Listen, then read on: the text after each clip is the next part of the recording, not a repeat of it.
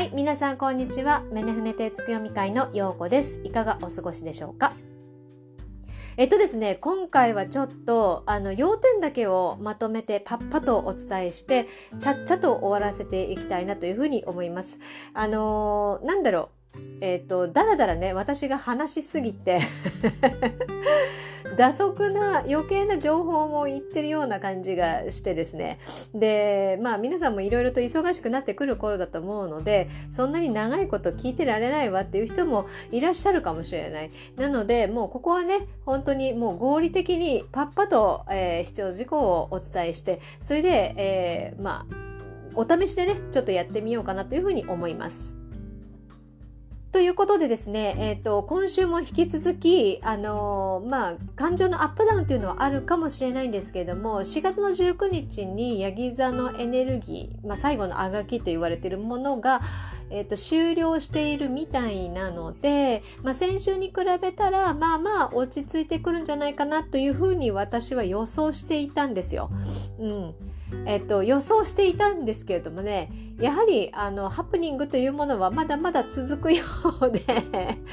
せっかくヤギ座が落ち着いてきたのに今度はね火星がシフトをするんですね。でこの火星というのはモチベーションとかそれからまああのパワーですよねエネルギッシュだとかあのスタミナだったり、えっとまあ、勢いね内なるこう気持ちの炎を燃え上がらせるようなそういったね感じのエネルギーになっていくんだけれども、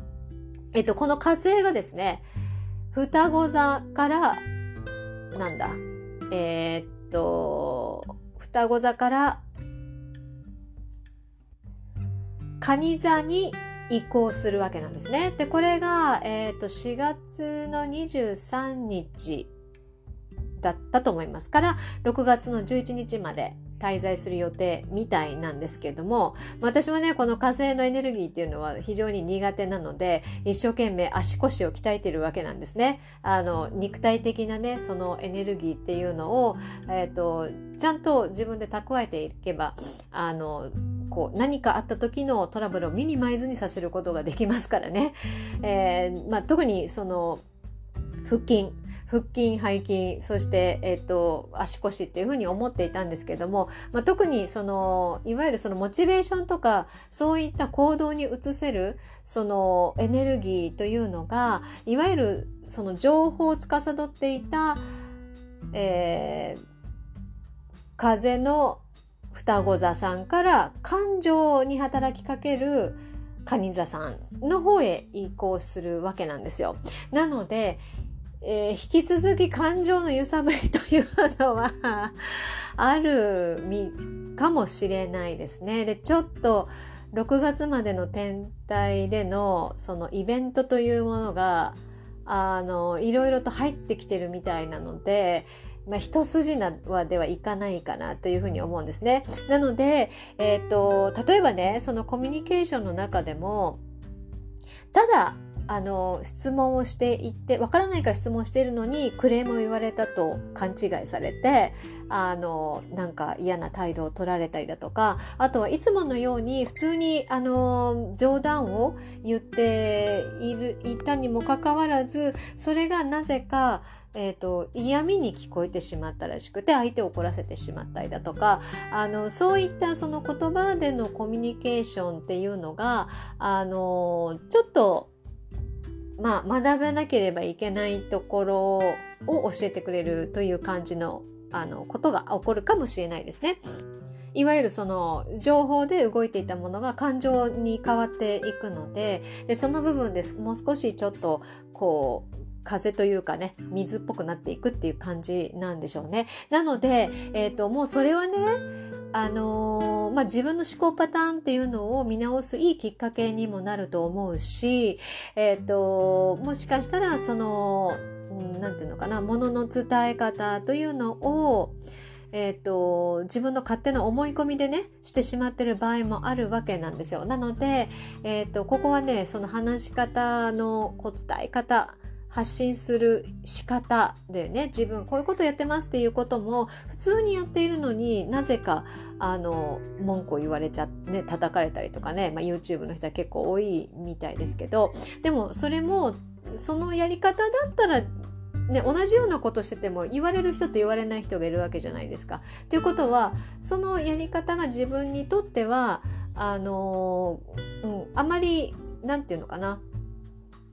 合っているやり方ではないんですよって教えてくれてる可能性もあるんですよね。なのでそこでね一旦立ち止まってこう見直してそのどういうことを私はあの、うんと、ポイントとして、えー、発信していたのかっていうのを見直すこともできると思います。でそれをするとあのもう少しスムーズにエネルギーが回り始めるんじゃないかなというふうに思います。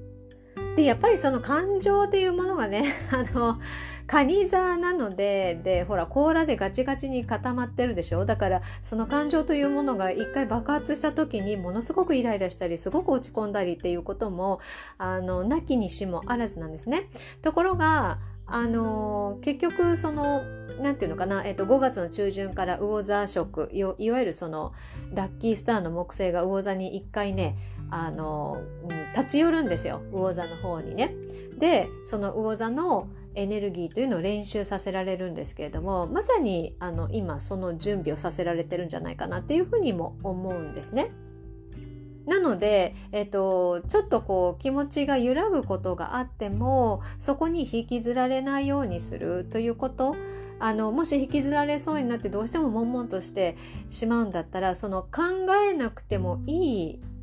余地を脳に与えることが大事なんですね。だからあの音楽を聴くのはすごくいいこといわゆるその考えてることをこうシャットダウンしますからね。なのであの別のね脳の動きのところを働かせるというか別の脳を働かせてそのものを考えないようにさせるっていうね、えー、ストレスをこうためないようにするようにすることもあの一つの手だしあとはあのお笑い番組とかねそういったものを見てうん、うんあのゲラゲラ笑ったりっていうこともすごく必要になってくると思うしあとはねあのリラックスするといいみたいですね。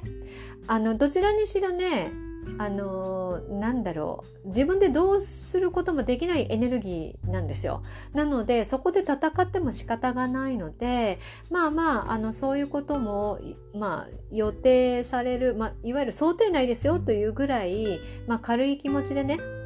受け止めてあとはあのリラックスをすることですね例えばあのお風呂に使ってあの、ね、アロマオイルでもこう入れてお風呂に使ってゆったりしたりだとかあのそういうことで少し汗をかくことによって、えっと、感情をね安定させることもできますからそういうことをしながらちょっと自分をねえっとなんだろうこうテイクケアしてあげてください。